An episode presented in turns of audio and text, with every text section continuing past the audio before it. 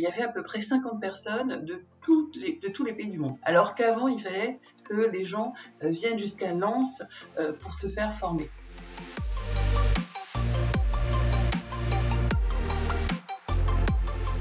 Bonjour à tous, je suis Clément Mélin, cofondateur de Headflex et vous écoutez le Learning Club, le podcast qui vous aide à repenser votre vision de la formation.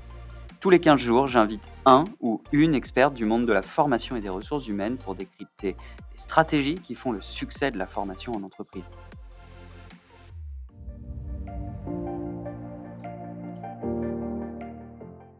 Bonjour à tous et bienvenue dans ce nouvel épisode du Learning Club. Aujourd'hui, j'ai la chance d'accueillir Florence Bernet, groupe Digital Learning Manager chez Nexens, un des leaders mondiaux du secteur de l'industrie. Aujourd'hui, Nexens, c'est quasiment 26 000 salariés dans le monde et une stratégie de learning qui, forcément, a été impactée et s'est transformée avec la crise qu'on a connue en 2020. Florence, merci d'être avec nous pendant une demi-heure aujourd'hui pour nous partager les éléments qui ont fait tes derniers mois. La première question que j'ai envie de te poser, c'est aujourd'hui, quel est ton rôle chez Nexens Est-ce que tu peux nous en dire aussi un petit peu plus sur cette entreprise? Eh d'abord, Clément, euh, merci de me recevoir et de me donner cette opportunité de faire le point sur euh, ce que nous faisons en learning et sur cette année particulière. Donc, effectivement, je, travaille comme Digital Learning Manager au niveau du groupe euh, qui est le numéro 2 du câble au niveau mondial. Alors, c'est le câble électrique, les accessoires, on fait aussi des câbles télécom et on, on, propose aussi des services, et notamment des services digitaux. Et j'ai rejoint cette entreprise en 2017 euh, en tant qu'HRBP industriel, puis en 2019 euh, lors de la transformation de, de Nexens, euh, on, m'a proposé le poste de groupe Digital Learning Manager et, et, je l'ai accepté parce qu'il y avait un gros enjeu de transformation. Alors en fait, le learning, euh, c'est ma passion depuis plus de 20 ans. Hein. J'y suis tombée quand j'ai travaillé pour EDF à Londres, un peu par hasard. et ensuite, au fur et à mesure de mes expatriations et de mes opportunités professionnelles, c'est vraiment le domaine que j'ai préféré dans des boîtes type Crédit Suisse, Murex, Cargill. Et, euh, en fait, vraiment, euh, euh, c'est ce que j'aime faire. Alors, j'ai aussi développé des compétences en talent, coaching, assessment. En fait, le fil rouge, c'est développer les, personnes et les équipes. Et, et j'adore aussi manager une équipe. J'en ai une super en ce moment avec des gens hyper impliqués, des jeunes, des, plus expérimentés. On est tout en train d'apprendre et de collaborer ensemble. C'est super. Voilà. Donc chez Nexens, on a euh, un département RH euh, au niveau groupe euh, auquel je fais partie et dans ce département un département talent qui est à la talent acquisition, talent management et donc le learning et on s'occupe des sujets transverses corporate, je pourrais te développer ça un peu un peu plus et puis nos business units ont bien sûr des équipes RH avec des plans de formation locaux selon les enjeux. Ok, bah, merci pour cette présentation, Florence. Moi, j'ai une question puisque je reçois pas mal d'invités qui nous parlent souvent, alors soit de centralisation, soit de décentralisation de la gestion de la formation dans des entreprises à dimension internationale. Vous, de ce que je comprends, vous avez une équipe qui est à Paris et des relais dans les régions, c'est ça, ou vous avez une autre approche en termes d'organisation? La formation n'est pas euh, est décentralisée, on va dire, euh, au sens où effectivement, au niveau groupe, euh, on s'occupe des problématiques transverses, notamment pour nos fonctions. On s'occupe de la formation des leaders. on s'occupe du blueprint de la formation pour pour les managers et on déploie des programmes, on déploie et on finance notamment des programmes de formation au management au niveau mondial. Euh, après, euh, nos relais, ben, ce, sont, euh, ce sont nos collègues HR de business unit et de site et de business group qui ont des approches de formation spécifiques et la gestion administrative de la formation se fait pays par pays selon certaines régulations. Donc on n'est pas on n'est pas du tout intégré. L'idée en fait aussi c'est de dire le corporate va traiter des sujets qui ont un impact direct sur la transformation et sur la cohérence de nos actions. et de l'autre côté, le terrain va traiter des problématiques immédiates et aussi s'emparer des produits et des programmes que nous proposons au niveau corporate pour appuyer leur démarche, locale. Donc on est plutôt en mode décentralisé et aussi en apporteur de services à, à, notre réseau RH de terrain. Et ça, c'est très important. Ouais, ok, très clair. Bah, c'est ce qu'on retrouve de plus en plus, en tout cas assez souvent dans, les grandes organisations à dimension internationale.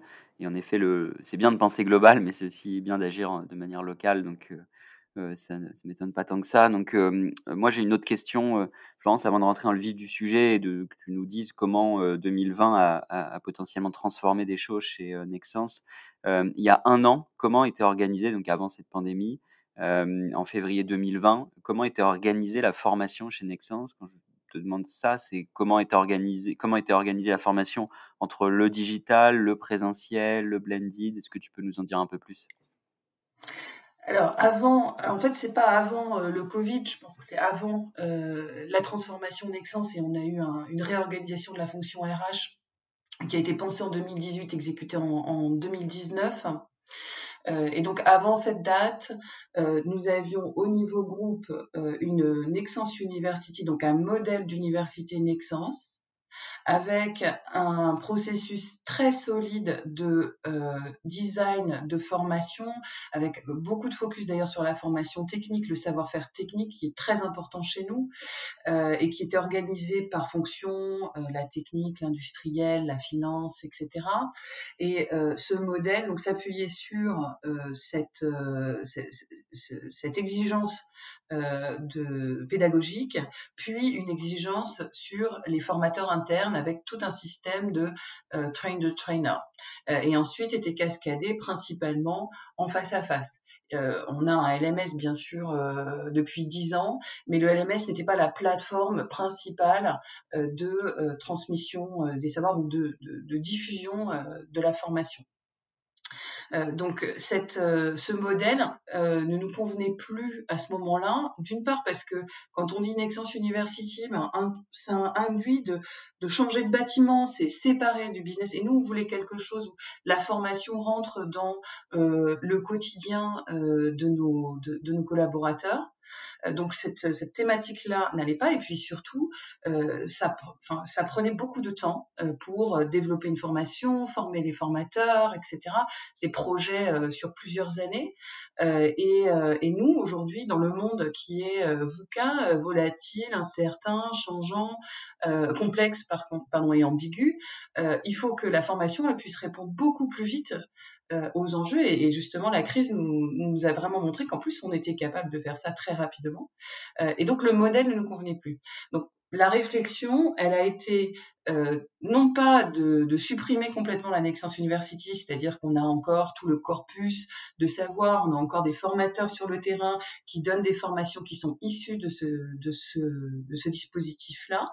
Par contre, au niveau central, d'allouer nos ressources sur le développement du digital, donc euh, rendre le LMS visible, compréhensible, accessible à tous, et l'alimenter avec euh, des éléments de formation qui viennent de l'externe, que l'on fait en interne. Donc il y a un choix euh, très fin entre le make or buy euh, et, et, et, de packaging aussi, de, de, notamment des éléments externes pour bien indiquer en quoi ils rentrent dans nos, dans, dans nos tendances. Donc on a mis euh, tout, quasiment toutes les ressources euh, au niveau corp euh, sur, euh, sur la partie digitale. Au sein de cette équipe qu'on appelle COE Learning que je dirige actuellement avec en coordination avec la VP Talent et, voilà et on est très peu nombreux hein, sur sur le sujet. Effectivement ce que je disais aussi c'est que on a réactivé non pas un réseau de formateurs internes mais en fait un réseau de RH de terrain parce qu'on pense aussi que ces, enfin, ces gens-là sont nos relais du digital learning. Donc on a un réseau qu'on appelle le HR Learning Network, un réseau informel de partage d'expériences. Alors soit on envoie, on diffuse nos, nos programmes, soit au contraire on fait du partage inter-business unit, inter-pays sur leurs initiatives, un training center, un, un programme de langue en virtuel, etc. Euh, donc aussi, on, on, on s'appuie sur ce, sur ce réseau RH. Voilà. C'est hyper intéressant et notamment ce partage entre pays, entre réseaux RH avec euh, différentes euh, idées, différents outils, j'imagine que vous partagez. Ça, vous avez un, vous partagez ça sur le LMS, sur un réseau social interne, euh, par mail? En fait, on, on, utilise Teams, on a créé un Teams euh, dédié. C'est un réseau aussi qui est sur la base du volontariat, c'est-à-dire qu'on n'oblige pas les gens à venir à nos, à, à, nos réunions de partage. On fait un webinaire par mois euh, en moyenne. Alors, c'est nous en centrale euh, qui animons, donc on choisit les sujets.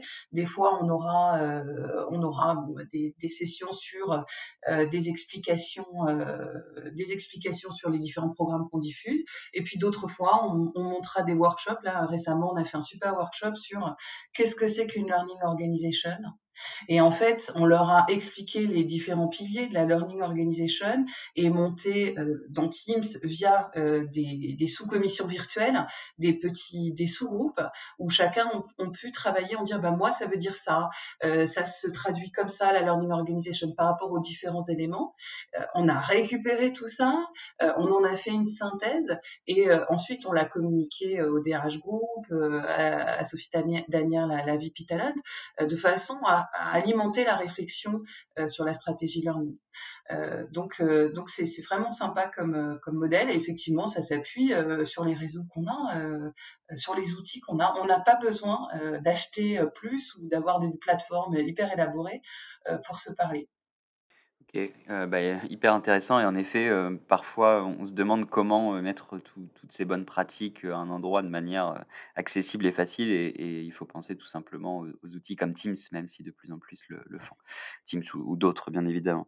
On va maintenant passer au cœur du sujet donc la crise sanitaire, est arrivée en en en 2020 et d'ailleurs se poursuit en ce moment. La question que j'aime bien poser à mes invités dans cette émission, c'est, quelles sont les choses que toi tu retiens Qu'est-ce qui s'est transformé et qu'est-ce qui s'est potentiellement accéléré puisque c'est ce qu'on observe dans pas mal d'organisations et j'imagine que c'est pareil chez, chez. Alors déjà, on était parti avant la crise sanitaire de cette de cette transformation. On avait une roadmap très précise d'accroissement majeur de la digitalisation de la de la formation. Euh, donc en fait déjà le Covid a accéléré tout ça. Alors déjà il faut aussi replacer aussi sur nos objectifs, euh, aussi en termes de qu'est-ce qu'on va développer. Et au niveau groupe, on a on avait trois axes. D'abord le développement euh, des compétences du top du top 100. Et on avait, on a mis en place une approche euh, beaucoup plus granulaire avec euh, des assessments, euh, un, support sur la création de plans individuels de développement, avec aussi notre premier client qui est le CEO, une réflexion sur quel sujet pousser pour appuyer la transformation auprès de cette population-là.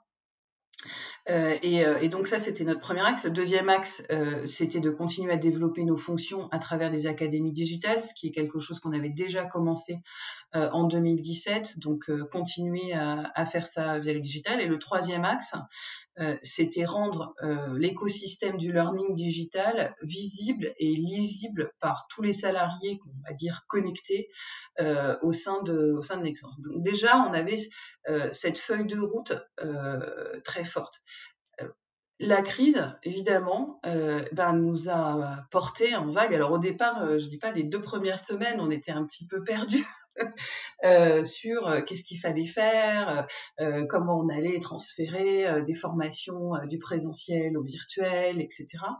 Et, et en fait, euh, une fois le, le, temps de sidération passé, euh, au mois de mars, euh, finalement, les choses se sont mises en ordre assez facilement. On était encore dans notre plan euh, de rebranding de notre LMS et, on allait d'ailleurs le, euh, en fait, on avait prévu de, de communiquer le nouveau LMS au mois de mars. on avait lancé dès le mois de janvier des sessions de formation avec Harvard Online Business School pour nos top leaders. Euh, qui étaient des sessions euh, sur euh, de 35 heures de formation online à raison donc de 5 à 5 à 6 heures par semaine et on a maintenu euh, cette, cette, initiative, même si on savait que nos BU leaders allaient euh, être ultra mobilisés sur la crise. Donc on a, on, a déroulé, puis aussi on a vu euh, que localement ou dans les fonctions, euh, les formations qui avaient été organisées en présentiel, eh bien finalement, elles ont basculé en, en virtuel. On a un excellent exemple euh, d'une formation sur la métallurgie, euh, et ça faisait trois ans que le formateur me disait non, je ne peux pas digitaliser cette formation, c'est impossible, j'ai besoin de montrer les équipements, etc. et bien avec la crise, il a basculé sa formation en 17 sessions virtuelles d'une heure, et à ces 17 sessions que nous avons enregistrées, que nous allons bientôt mettre sur notre LMS, euh, il y avait à peu près 50 personnes de, tous les pays du monde. Alors qu'avant, il fallait que les gens euh, viennent jusqu'à Lens euh, pour se faire former. Donc, au final, on a, continué. Quoi. Ça, c'est ça, c'est incroyable. Alors, c'est très lié aussi euh, euh, les, les, les, choses qui ont, qui ont basculé en virtuel. On a aussi notre programme de management qui a basculé en virtuel assez facilement. Alors pas toutes les sessions, c'est-à-dire qu'on a réservé les sessions virtuelles à des publics qui sont habitués à utiliser Teams, qui sont habitués à travailler sur ordinateur. Il y a des sessions de management qui sont pour euh, des gens euh, euh qui sont des superviseurs d'ateliers. Pour cela, on a préféré euh, suspendre, tout simplement parce qu'ils n'utilisent pas un ordinateur tous les jours ou ils ne sont pas en vidéoconférence tous les jours. Mais pour les autres, ça a été facile. Et pourquoi? Parce que il y avait cette rigueur et cette discipline dans le design de nos contenus de formation initiale. Donc c'est l'héritage de la Nexence University qui a fait qu'une fois qu'on a des bons contenus, finalement, euh, des bons slides avec des activités qu'on peut rapidement imaginer en virtuel, euh, et ben finalement le passage en virtuel il se fait de façon euh, euh, assez naturel. Et puis on a eu des apprenants qui, face à la situation, euh, ben, ont été très tolérants, puisqu'il n'y a pas moyen de se voir. Donc on est obligé d'être euh, sur Teams, on est obligé d'être en vidéo. Et, et, donc là, on doit aussi saluer la capacité d'adaptation de, de, nos, de, de, nos collaborateurs, qui pour beaucoup, avant cette crise, n'étaient pas forcément à l'aise avec Teams ou ne trouvaient pas que, enfin pensaient que la formation en présentiel était euh, plus efficace. Et là, en fait, d'un coup, puisqu'ils n'avaient pas le choix, ben, ils se sont rendus compte que si, c'était efficace. Et je reviens sur cette formation qu'on a déroulée pour, euh, pour nos leaders. Euh, on avait très peur quand on a lancé en mars la première cohorte. Euh, on s'est dit qu'on allait avoir un retour de bâton incroyable de gens qui disaient mais moi je travaille déjà euh, 6 jours sur 7 pour maintenir le business à flot à cause de la crise et, et vous me donnez une formation.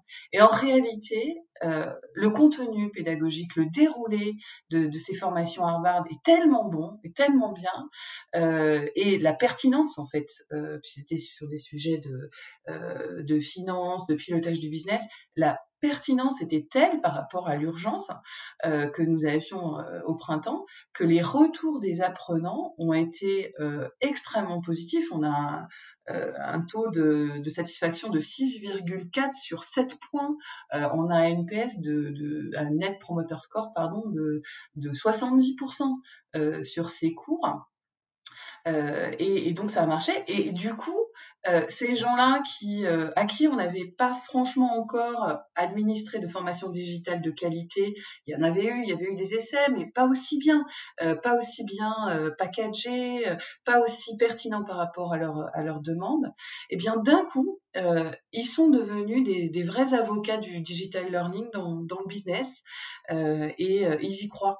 et donc la crise pour nous, euh, les Chinois, euh, leur euh, idéogramme, c'est la crise, c'est aussi le même idéogramme qu'opportunité.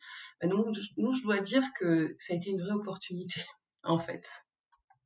Oui, bah, c'est aussi le message de ce podcast, assez souvent avec les décideurs. Ce qu'on se dit, c'est que c'est une opportunité cette crise. Alors bien évidemment, il y a des impacts non négligeables pour plein de secteurs, mais comme toute crise, il y a des opportunités, heu et heu, bien évidemment, les entreprises, heu, vont se relever dans les années à venir, on peut le souhaiter. Moi, j'ai une question pour toi, Florence, tu parlais de chiffres, de data, on voit que, tu nous parles de NPS, de suivi du succès des formations et c'est c'est c'est intér c'est intéressant pour une raison, c'est que toutes les entreprises aujourd'hui, ne vont pas regarder le NPS, ne vont pas regarder forcément si la formation a bien plu. Vous utilisez des outils en particulier? Quel est votre processus typiquement pour aller, calculer un NPS? Vous avez, des un outil installé? Comment ça marche? Ah bah, c'est très simple en fait. Euh, Microsoft Forms, euh, donc qui fait partie de la suite d'outils qu'on a euh, par défaut, euh, a une question Net Promoter Score. Euh, et, euh, et, donc nous l'utilisons maintenant, donc depuis cette année, sur quasiment tous nos programmes. Alors dans le cadre euh, de quelque chose d'extrêmement classique, hein, qui est le retour à chaud des, apprenants sur leur expérience de formation. donc ça s'accompagne de questions très très classiques. Effectivement, on a cette, cette option de questions NPS et donc depuis quelques mois, sur chacun des grands programmes majeurs, on, on pose cette question de NPS. Ça nous permet d'ailleurs, euh, par exemple, je parlais d'Harvard, euh, ils ont cette question aussi dans leur euh, dans leur batterie de questions. Je peux vous dire qu'ils en posent beaucoup des questions aux apprenants sur la qualité de, leur offre. J'ai même trouvé ça beaucoup en tant qu'apprenante moi-même. Et, donc ils l'ont aussi. Donc du coup, en plus, ça nous permet de comparer avec des offres externes. Ça c'est vraiment sympa. Mais sur les sur les datas, il n'y a pas que bon, des chiffres type NPS qu'on qu récolte, euh, on, récolte aussi énormément de data qualitative.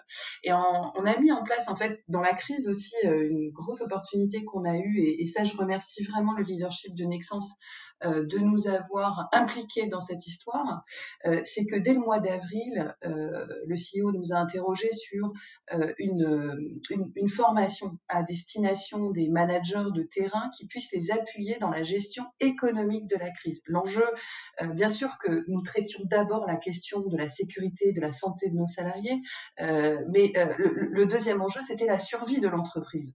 Et la survie de l'entreprise, elle était basée sur la préservation du cash euh, de, de, de dans des conditions particulièrement difficiles, avec des, euh, fournisseurs qui tombaient, euh, des clients qui annulaient des commandes, etc ou qui ne pouvaient plus payer. Euh, et donc euh, là, on a été invité à intervenir euh, et on a mis quelques trois, trois mois hein, pour construire quelque chose. Et dans ce, programme dont je pourrais te donner plus de détails après, il y avait un module, enfin il y a eu six modules sur différentes thématiques autour de, de la gestion du, du fonds de roulement, du working cap. Euh, et euh, à chaque module, euh, on demandait aux apprenants, via aussi un formulaire Microsoft Forms, de projeter euh, leur compréhension euh, du contenu dans euh, leur présent et dans leur futur, avec des questions de type, puisque vous avez vu ce module sur la gestion des impayés, comment évaluez-vous la performance de votre entité à gérer ces impayés Quelles seraient vos idées pour améliorer encore et sur le long terme cette gestion des impayés? Là, on a récupéré toutes ces données, on les a consolidées. Ça a été un, gros travail, parce qu'on avait euh, déjà plus de 400 apprenants et on en a encore euh, euh, près de 1000 à, à, à, qui vont suivre ce programme. Euh, on les a consolidés dans des rapports avec des analyses qu'on a ensuite partagées avec les chefs de BU, ce qui leur a permis d'ailleurs derrière de rebondir sur ces éléments-là dans, dans, le pilotage de leur business unit. Donc la data, elle n'est pas juste êtes-vous content en fait pour nous la data qui compte c'est qu'est-ce que vous allez en faire de ce que de ce, de ce qu'on vous propose là. Et ça ouais, bien demande sûr. temps. Voilà. Mm. Bien sûr. Hem, et juste, heu, une petite précision pour ceux qui nous écouteraient et qui ne qui n'auraient pas connaissance du du NPS, puisque tout le monde n'est pas forcément à l'aise avec ce ce terme. On vous mettra un lien dans le, en dessous du du podcast pour que vous puissiez aller voir. En tout cas, en 2 mots, un NPS, c'est une note qu'on attribue sur 10 avec un système de détraqueurs et de, et de promoteurs. et donc de 0 à 7, si je me trompe pas, Florence, tu, me corriges, on est des détracteurs. De, à 8, on est de 0 à 6, on est des détracteurs. 7 et 8, c'est passif. Et 9 et 10, c'est promoteur. Il y a un calcul qui s'effectue derrière et qui permet de voir si on a plus de promoteurs que de détracteurs. Euh, et donc euh, un score au-dessus de plus 70 est, assez extraordinaire, hein, puisque ça veut dire qu'il y a quasiment que des promoteurs, donc que du 9 ou du 10 sur 10. Et euh, nous, on regarde beaucoup ça aussi chez, chez Headflex. Et, et, clairement, dans l'industrie de la formation et dans les programmes de formation, les NPS sont plutôt aux alentours de plus 20 ou plus 30. Donc c'est un super score que tu nous as partagé là. Ah oui, c'est effectivement quand on a découvert, moi je ne connaissais pas cette, euh, cette donnée, hein. Euh, et quand j'ai, je suis allée voir et j'ai essayé de comprendre comment elle fonctionnait, je me suis dit quand même, euh, c'est rude, hein, parce que surtout en Europe, on est, on est plutôt mesuré, on va donner. On a plus tendance à mettre 8 sur 10, et donc du coup on est passif. Quand on regardait la donnée dans son détail, il y en a vachement qui ont mis 8. et, en fait, bon après, ce qui était important, c'est d'abord un net promoter score positif, puis bien sûr, quand on fait cette, cette, data collection, on a toujours une question corollaire euh, qui est, mais donc si vous le recommanderiez, euh, quelles sont les raisons que vous donneriez à votre collègue? Euh, Et donc là, ça nous permet également de, capturer en qualitatif ce qui marche et, ce qui marche moins bien. Et effectivement, il faut accorder du temps à cette analyse. Mm. Exactement. Et un outil que je vous partage à, à tous ceux qui nous écoutent, nous on utilise Satismeter alors qu'il y a un outil payant et la, suite Microsoft, j'imagine que dans ton cas, euh, ah, Florence, bah, du coup, c'est inclus. Voilà, c'est top. Mais nous, n'avons pas Microsoft Teams, nous, chez, euh, chez Headflex. Et donc, du coup, on a un outil qui s'appelle Satismeter et qui est une des références aussi. Si certains sont curieux, vous pourrez euh, aller voir ça. Je vois que le, temps passe, Florence. On va passer du coup à la dernière partie. En tout cas, merci pour tous ces partages et, c'est vraiment intéressant d'avoir encore une autre vision. C'est l'objectif hein, de ces épisodes de la première saison du Learning Club, euh, d'avoir euh, des euh, entreprises qui nous partagent des choses différentes avec des objectifs différents. Et, toi, ce qu'on peut retenir, c'est aussi que le leadership, au-delà de, tout ce qui s'est passé, a vraiment compris et a vraiment pris connaissance de tous les outils qui étaient à disposition et de la force du digital learning. On va pas dire qu'ils n'avaient pas compris avant, mais en tout cas, ils l'ont encore plus compris. Pas eu le, je pense que jusqu'à présent, ils n'avaient ils étaient sur l'ancien modèle et aussi donc la longueur de diffusion de tout ça et les, ressources que ça mobilise. Et là, cette année, on leur a, euh, je pense, démontré le, business case. Euh, et même, là, je te parlais de ce programme euh, sur le, besoin en fonds de roulement. ce programme, il est venu après plusieurs années de transformation où on avait déjà éduqué les équipes. Il a permis de tout cristalliser aussi dans un moment d'urgence parce que l'année 2020 était particulière. Et là, ils se sont vraiment rendus compte à quel point le learning, et notamment le digital learning, même si on est face à son écran, on est face à, sa pensée, il faut absorber, euh, retenir, etc. En fait, ce, truc-là qui est venu un peu après la bataille a cristallisé les meilleures pratiques, a utilisé des exemples réels de l'entreprise et a permis vraiment aux individus de s'approprier les, euh, éléments à la fois théoriques et, pratiques du truc. Et là, euh, il y a vraiment tout un le learning est vraiment rentré dans cette euh, euh, dans, cette gestion du changement et maintenant je peux dire qu'ils sont nombreux à ma porte pour me demander euh, des, programmes similaires autour de, problématiques similaires et ça c'est ça c'est vraiment excitant mm. ça c'est top bah, merci Florence. On passe à la dernière partie qu'on appelle le Fast and Curious. donc on te pose, comme je le fais avec tous les invités, cinq questions euh, et tu y réponds le plus rapidement possible. Euh, c'est parti. On commence avec la première question, Florence. Est-ce que tu peux nous partager un outil de formation que tu utilises et que tu recommandes? Tu vois, j'allais te dire, Microsoft Forms, c'est hyper facile d'utilisation. On peut l'intégrer dans notre plateforme LMS euh, très facilement. On utilise les données, il y a ce truc de NPS. Et en fait, ce que ça enseigne, c'est que euh, il faut d'abord regarder ce qu'on a et voir ce qu'on peut faire avec ce qu'on a avant d'aller investir. Je suis désolée, ça va peut-être pas plaire à certains prestataires de la HR Tech, mais il y a déjà des choses qui sont disponibles et euh, il s'agit pas de bricoler, mais il s'agit d'exploiter ce qu'on a déjà. Donc Microsoft Forms, je vous le recommande. Ok, très bien. Moi, je connaissais pas euh, Microsoft Forms, mais c'est, on voit que la suite Microsoft se développe de plus en plus, eh notamment depuis cette dernière année. un livre ou un podcast du moment que tu as envie de nous recommander? Alors, je suis très podcast et notamment j'écoute des podcasts en cuisinant. Euh, il y en a deux que je voudrais recommander. Un premier en français qui s'appelle Femmes puissantes, qui est une série d'interviews par Léa Salamé euh, de, de, leaders euh, féminins, Christine Lagarde, Anne Hidalgo, mais aussi Karine Lefebvre, qui est colonel ou euh, général de gendarmerie. Vraiment passionnant. Et un autre que qu'on trouvera sur Spotify qui s'appelle Dare to Lead par Brené Brown, qui est une vraiment une, une nana extraordinaire que j'écoute depuis des années, où elle reçoit euh, un certain nombre d'auteurs euh, en management et en leadership, et les conversations sont euh, à la fois authentiques et passionnantes, donc je le recommande. Voilà.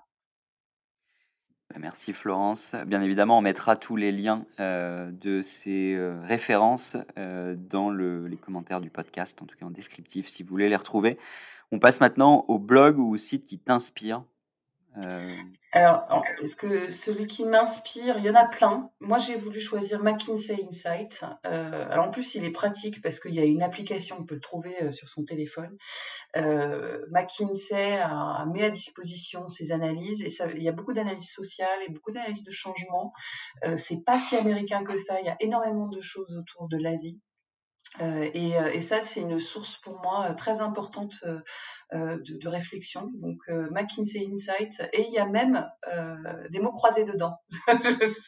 c'est assez rigolo, mais on trouve même des mots croisés dedans. Voilà. J'imagine que du coup, on peut apprendre en s'amusant. Exactement. Donc là, on passe à la quatrième question sur cinq, qui est un peu plus personnelle, mais toujours intéressante. Qu'est-ce qui fait que tu te lèves chaque matin pour travailler pour Nexence et notamment travailler et contribuer au learning? Eh ben c'est justement euh, d'électrifier le futur, c'est notre nouvelle tagline euh, qu'on a dévoilée euh, au mois de novembre. L'entreprise donc se transforme depuis un an et demi et, et, vraiment on a pris un virage très important autour de l'énergie verte, c'est-à-dire qu'on a compris que au final l'électricité devait continuer à se développer et qu'on a besoin de vendre, du, enfin de produire du câble pour transporter cette électricité. et donc on rentre vraiment euh, à pieds joints dedans. Euh, et, et, ce qui me fait lever le matin, c'est cette mission et que mon travail, en fait, contribue à ce que mes, collègues euh, puissent mieux travailler dans, leur mode de management, dans leurs connaissances techniques, etc. Euh, et donc, euh, voilà, moi aussi, j'électrifie le futur en étant digital learning manager. C'est très beau et c'est une belle baseline, je sais pas comment vous l'appelez, ou une belle mission en tout cas euh, qui a été euh, trouvé, le, électrifier le futur. C'est ouais. très beau. Euh, et le futur de la forme. on, on, est super fiers. Voilà. C'est très beau. Et le futur de la formation, on a un adjectif, puisqu'on est dans le futur. Euh, Qu'est-ce que tu dirais euh, pour toi, c'est quoi le futur de la formation? C'est aussi son présent. En fait, c'est agile. Il va falloir répondre de plus en plus vite euh, et, et, selon différentes modalités à des challenges qui nous arrivent euh, comme ça. Euh, donc euh, l'agilité, ça veut dire aussi que euh, il s'agit pas d'avoir le dernier outil qui fait papa maman avec un algorithme derrière qui matche tout. Euh, ça c'est pas forcément la solution, c'est de trouver la bonne solution au bon moment. Je vais te donner un exemple dans nos modules euh, BFR, euh, Working Cap, euh, il n'y a pas de, récap de notes et on a dit euh, on vous met pas de PDF avec euh, les éléments essentiels, on vous demande de prendre des notes. C'est-à-dire qu'on revient aux fondamentaux de l'apprentissage pour euh, apprendre, etc. Et donc c'est ça aussi cette agilité, c'est-à-dire d'utiliser différents moyens et d'aller vite pour atteindre son objectif. Donc le futur, c'est c'est pas forcément être 4.0, 5.0. Ça c'est important à savoir.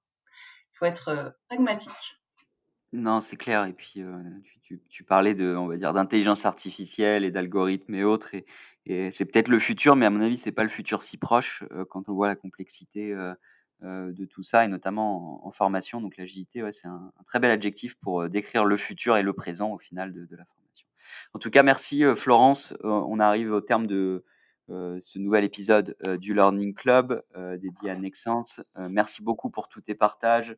Merci pour ton temps et surtout, bah, merci pour tous ces outils, podcasts, sites qui, qui t'inspirent aussi et qu'on va partager avec tous les auditeurs. comme je vous le disais, vous les retrouverez en, en lien en description de cet épisode. Moi, je vous dis à bientôt pour un nouvel épisode du Learning Club. Et Florence, je te souhaite une très bonne journée et à très bientôt. Merci Clément, merci de m'avoir reçu. tes questions étaient passionnantes et merci à vous de m'avoir écouté. Merci à toi Florence. Au revoir à tous.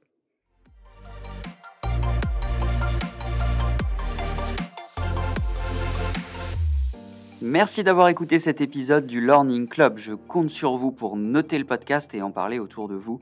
N'oubliez pas que si vous avez des besoins en formation digitale, que vous aussi vous voulez transformer ou repenser votre offre de formation, toute l'équipe Edflex est là pour vous aider et vous accompagner. De mon côté, je vous dis à très vite pour un prochain épisode du Learning Club.